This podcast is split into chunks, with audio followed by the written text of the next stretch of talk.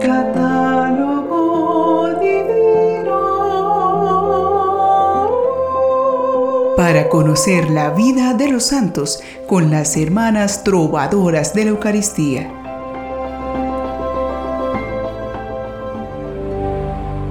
Un saludo fraterno desde Pamplona, Colombia. Alegres de tener una nueva oportunidad para compartir con los demás las bendiciones de Dios, seguimos buscando en la vida de los santos las pistas para seguir la senda de la santidad. Por ello, los invitamos a escuchar un nuevo episodio de nuestro catálogo divino. En el día de hoy, 14 de junio, tenemos grandes amigos celestiales que intercederán por nosotros para que la gracia de Dios nos siga acompañando. Algunos santos que hoy se veneran son Santos Anastasio, Félix y Digna de Córdoba, mártires. San Eliseo, discípulo de Elías y profeta en Israel. San Fortunato de Nápoles, obispo. San Metodio de Constantinopla, obispo. San Proto de Aquileia, mártir, Santos Rufino y Valerio de Soissons, mártires, y San Eterio de Vienne, obispo. Aprendamos de un santo que fue un defensor de las imágenes sagradas en el siglo IX, de los llamados iconoclastas o destructores de imágenes. Conozcamos esta interesante historia. Él es San Metodio de Constantinopla. Metodio nació en el año 787 en la ciudad de Siracusa, ubicada en la isla de Sicilia, en Italia. Su familia era acaudalada y sus padres quisieron darle la mejor educación, enviándolo a estudiar en Constantinopla. La meta era que Metodio tuviera luego un alto puesto en la corte. Conoció entonces a un monje, San Eutimio, que lo motivó a ingresar a la vida monástica y entró en el monasterio de Kenolakos, en Bitinia, un antiguo reino ubicado en la actual Turquía, donde llegó a ser nombrado abad. En aquella época fue perseguido por los iconoclastas. La palabra iconoclasta significa destructor de imágenes. Desde el siglo II en el cristianismo se han venerado imágenes de Cristo, la Virgen, de los santos. En el siglo IV ya se observaban las paredes de los templos cristianos con pinturas y frescos. A partir del siglo V comenzó la representación en íconos o imágenes de escenas o personajes sagrados en retablos.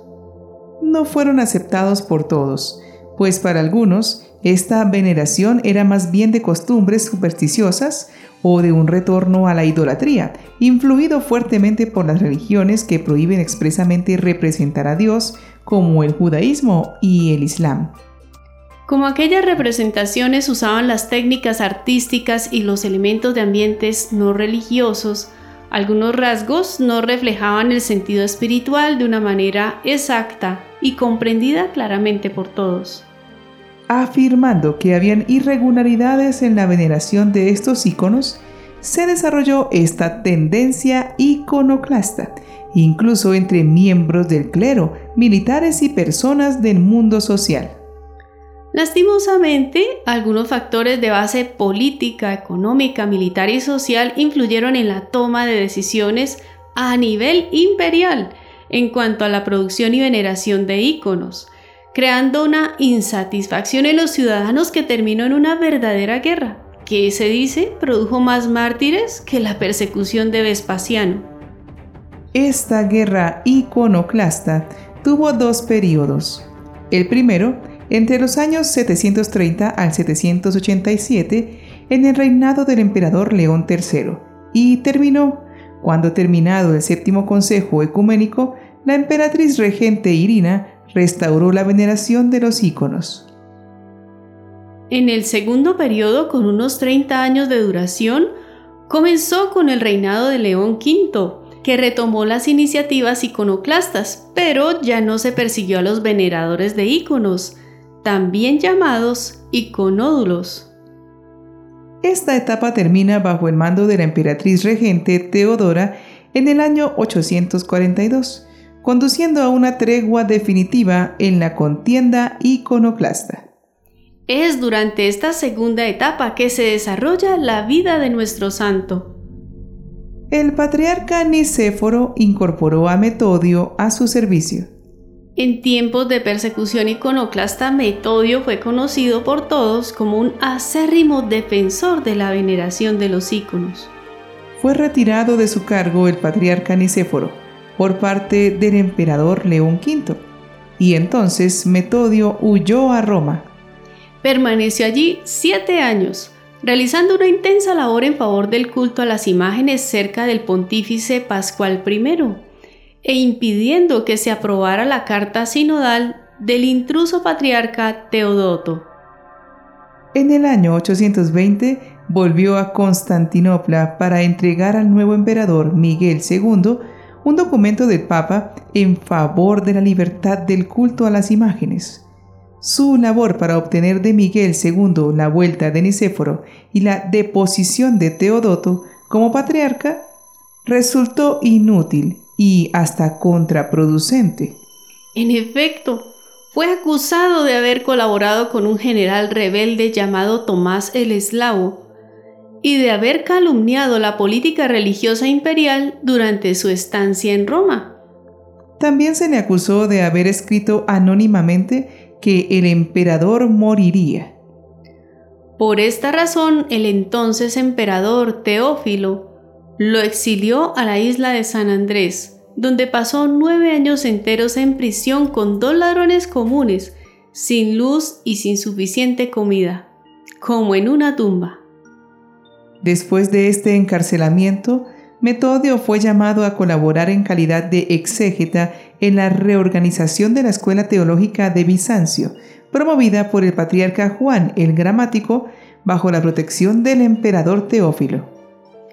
Poco duró esta tranquilidad, pues al morir Teófilo, Metodio volvió al destierro. Esta vez en el monasterio de Eclinoi, fundado por él mismo antes del año 815. Sin embargo, durante el reino de la piadosa emperatriz Teodora y su hijo Miguel, Metodio fue nombrado patriarca de Constantinopla después de un debate público sobre la veneración debida a las imágenes, según había profetizado San Juanicio el Grande. Durante la primera semana del gran ayuno, del ayuno de Cuaresma, Metodio hizo una solemne procesión, entrando a los íconos a la iglesia, y compuso un canon en su honor. Este, en el sínodo del año 843, restableció el culto a las imágenes según las disposiciones del concilio de Nicea del año 787, y en memoria de tal gloriosa fecha, instituyó la fiesta de la ortodoxia. No pudiendo vencerle de ninguna otra manera, los herejes sobornaron a una mujer para que dijese que el patriarca había tenido una relación impura con ella. Toda Constantinopla estaba horrorizada ante tal calumnia. Sin embargo, no sabiendo de qué otro modo podía probar su inocencia, el patriarca venció su vergüenza. Se quitó la ropa y quedó desnudo ante la corte que él mismo había pedido, mostrando su cuerpo marchito y debilitado por el ayuno. La corte estaba claramente convencida de que el patriarca había sido difamado. El pueblo se regocijó al oír esto, y los herejes fueron avergonzados. Entonces la mujer misma admitió haber sido convencida y sobornada a traer esta calumnia contra el santo de Dios. De este modo, aquellos que pensaban avergonzar a Metodio aumentaron su fama sin quererlo. Este gran confesor de la fe murió en paz el 14 de junio del año 847, al parecer afectado por una hidropesía. Es autor de los cánones penitenciales de la Iglesia de Constantinopla, de vidas de santos, de sermones y un elogio de San Dionisio Areopagita fuerte ante los monjes disidentes que no querían participar de las nuevas disposiciones frente a clérigos iconoclastas, surgió a raíz de esto una gran crisis, que antes de morir y en su testamento Metodio consiguió superar estas desavenencias. El Papa Nicolás I hizo de él un amplio elogio. Metodio es venerado como santo en Oriente y Occidente. En este día, este santo nos invita a contemplar a Dios en el arte, para poder llevar nuestro espíritu a la comprensión de las cosas espirituales. Oremos para que nuestro espíritu se despierte a estas realidades con la luz de su amor. Quiero elevar mi voz para que mis plegarias lleguen a ti y las acojas con tu corazón misericordioso.